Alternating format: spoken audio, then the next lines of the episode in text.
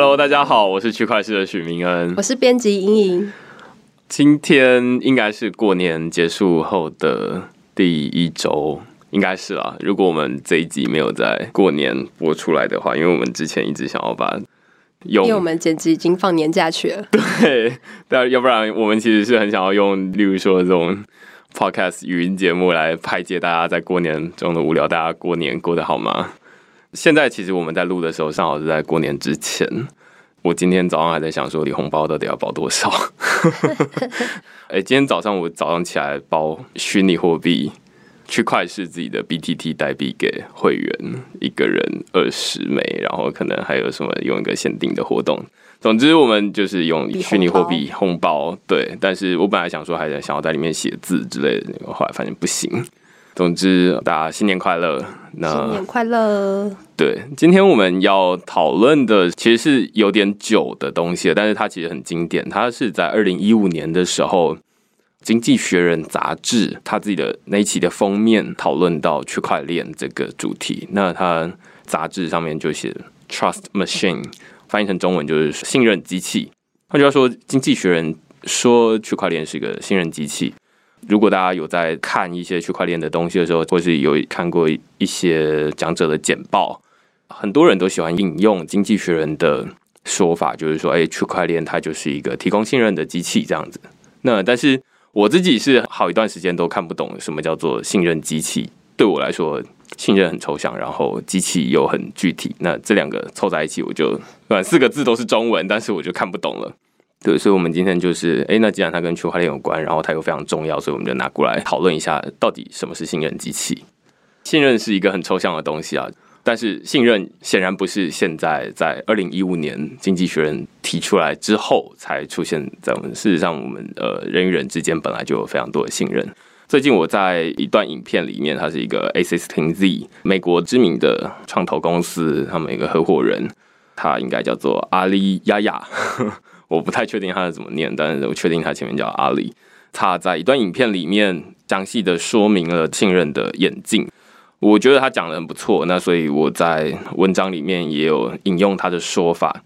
他基本上是从一个历史的角度来讨论，就是说人与人之间的信任是在很早之前，我们甚至完全不会说话的时候，都已经有彼此的信任。假设古早时候我们没有网络。我们都住在一个小村庄里面。那今天村长说要来我家做客，然后哎，顺便说，哎，那跟你借个钱啊？那我会觉得贝壳对 哦，或者是钱啦，他可能未必是贝壳。那时候可能我们已经有钱了，那但是只是我们现在那时候还没有网络而已。我们会觉得说，啊，那村长嘛，大家都认识，大家知道他的为人，借你钱没问题。所以这其实就是仰赖是我们之间的信任，我信任村长。但是当时代再往前移一点，就是说，当我们到有网络，目前这个情况，我们在 PC Home 上面买东西，事实上我是不可能认识卖家的。所以，当我要跟他买东西，到底是应该他要先出货给我，还是我应该要先付钱给他的这个问题？那所以现在我们怎么做？现在大家都是要么就是用货到付款，要不然就是用第三方支付，就是说我先把钱付给，例如说 PC Home 的支付联。或者是例如说大陆就是支付宝这样的公司，金流这个公司来提供信任，就是我把钱给他，然后他把货寄出来，那到时候哎我收到货了之后，就是银货两讫这样子。这个其实是现在我们提供信任，我不需要认识这个卖家。我们先回头看一下好了，我们从人与人之间的信任，现在到了透过中介机构，支付宝或者是 PC Home 这样的公司。提供我们信任，我不需要认识对方，我们就可以远距离的交易。接下来他说的就是说，那我们接下来的信任会转移到区块链上面，所以从中介机构移开来，就是说我们现在已经不依靠人与人之间的信任了，我不需要认识你，未来也不需要仰赖中介机构的服务，而是仰赖区块链的服务。那这个就很有趣，大家就会想要问啦，就是。到底信任是怎么从中介机构转移到区块链上面？我觉得除了转移之外，因为大家知道，如果说呃区块链它是一个去中心化的东西，那这个转移可能还挺好想象的。因为毕竟它，比如说你上面的资料它是没有办法篡改的，那当然我就会更愿意去使用这个，因为我会知道说它其实是，比如说我钱转出去了，然后对方一定会收到，然后我的这边一定会被扣。它就其实是一种信任的展现。可我更想知道的可能是说，哎，那除了我的东西，我还是可以赢货两期，但是用区块链来做的理由是什么？比如说虾皮或 PC 后，我其实也用的很顺。那从这样子再转移过去，它会发生吗？还是说它其实还要一段时间？对，它其实是需要一段时间的。其实现在大家都还是继续用虾皮的服务，或者是用 PC Home 的服务，或者是大陆用支付宝，或者是用微信支付的服务。它显然是需要一点时间，但是在这个信任的转移过程需要一点推动力。为什么人需要把信任转移到其他地方？我们先从第一阶段，就是再回到村庄跟中介机构这一段来看哦。我们现在人与人之间的交流是靠网络的，那我们已经很难再透过我认识他，这是我们现在都已经非常清楚能够理解的。我没有办法认识他，所以这其实是网络造成我们协作的规模扩大，从小村庄变成，例如说现在做全球村。于是我们必须要仰赖中介机构来把买家跟卖家连接在一起。这个变化驱动力是透过网际网络，或者是说交通的便利。接下来我们再来看，那为什么会说从中介机构转移到区块链呢？我认为这之间也有一些推力跟拉力。我在《经济学人》说区块链是个信任机器的这篇文章里面就提到，其实主要仰赖的是中介机构必须要把使用者往外推。哪些推力呢？举例说，第一个是交易的隐私，就是哎，我都透过你转账给其他人，例如说哎，我都透过支付宝或者我都透过其他的接口支付。那于是他当然知道哦，那我就是固定每天晚上都会付钱给某某购物，他可能会知道说，哎，那他大概付的金额是什么一千块上下，或者是三千块上下，大概可以猜一下你买了哪些东西这样子。所以我的交易的行为，过去如果我是用现金支付的话，当然就没有人知道，就只有我跟店家知道。但是我们现在需要透过中介机构转钱给他，那对方就会知道我们的交易隐私。第二个是资讯安全，就是他拿到了这些。交易资料之后，他当然如果他没有告诉任何人，他好好的把它保护好，那当然也没什么问题。但是既然这些交易资料被一个机构掌握了，那骇客可能也对这个资料很有兴趣。大家都说，那资料是非常重要的，二十一世纪的石油等等的，所以大家也会担心你的交易资料外泄。这其实，在之前也有发生过很多次。举来说，之前有美国的消费者信评机构。他的交易资料被骇客入侵，每三位美国人就有一位他的个人资料被窃取走，所以这其实是一个资讯安全的问题。第三个是权力滥用，换句话说，掌握这资料的人他到底是怎么使用我们的资料？最有名的其实是 Facebook，他掌握了我们的资讯，结果哎，那英国剑桥分析这间公司他就透过 Facebook 取用我们的资料，但是哎，Facebook 发现了之后，他并没有。积极的去防堵，我们会说这是一个权力的滥用。所以简单整理出来三个，就是第一个是交易隐私，第二个是资讯安全，第三个是权力的滥用。这是我们现在透过中介机构来发生交易所遇到的问题。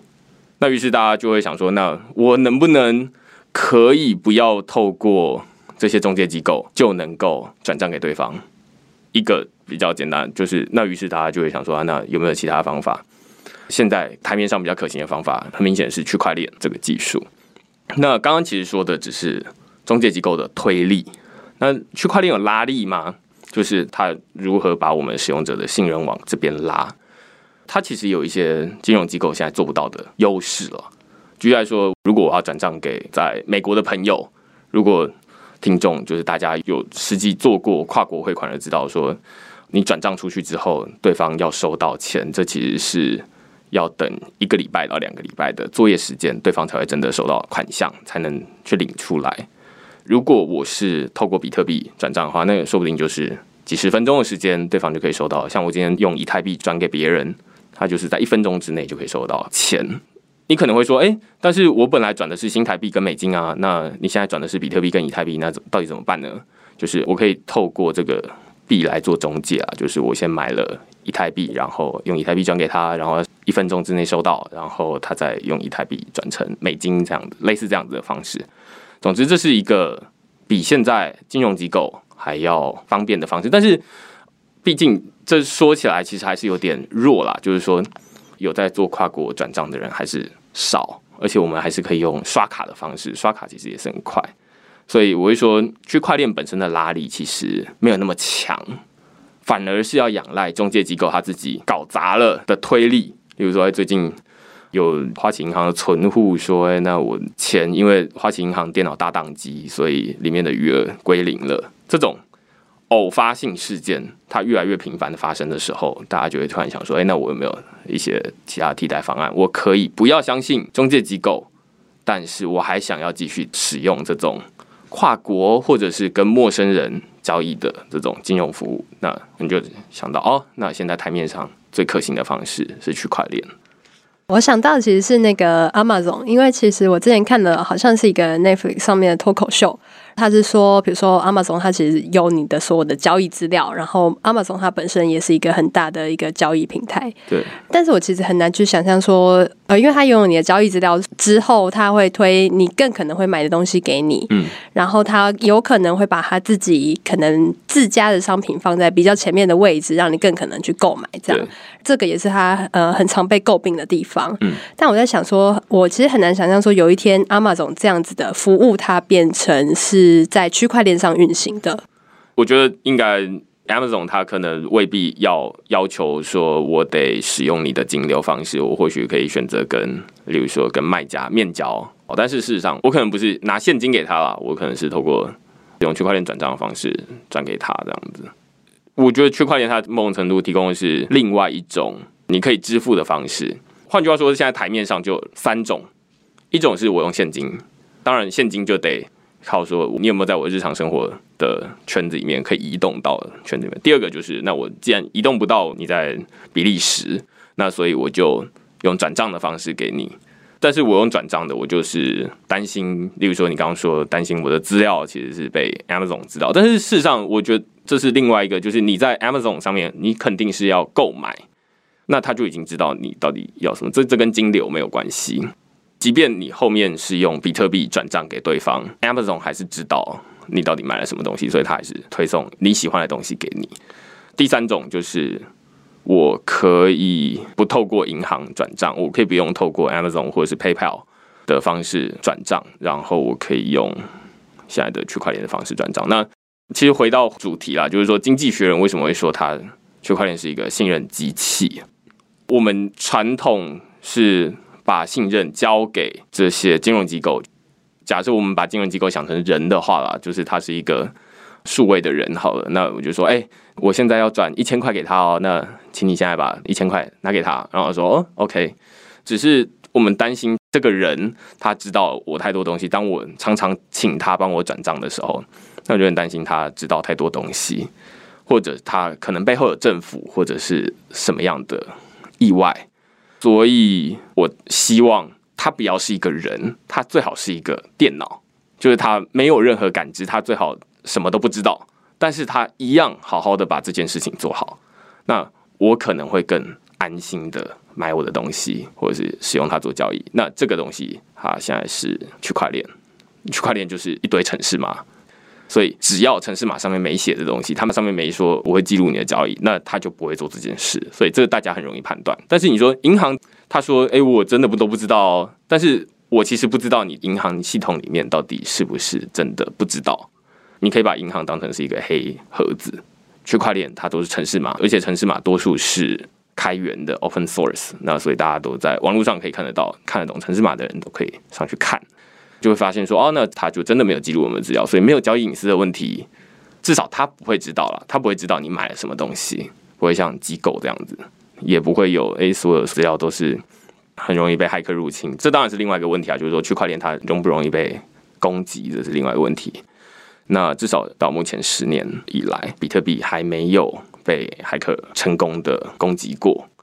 第三个就是说，哎，既然区块链它不是人，它是城市嘛，它就没有权利滥用的问题。只要上面没有功能没有写，那当然就没有权利滥用的问题。所以我觉得这是一个大家会觉得说，哎，那当大家都不信任中介机构提供中间的服务的时候，那大家可能会更倾向于把提供交易的这个服务有点像接线生的服务啦。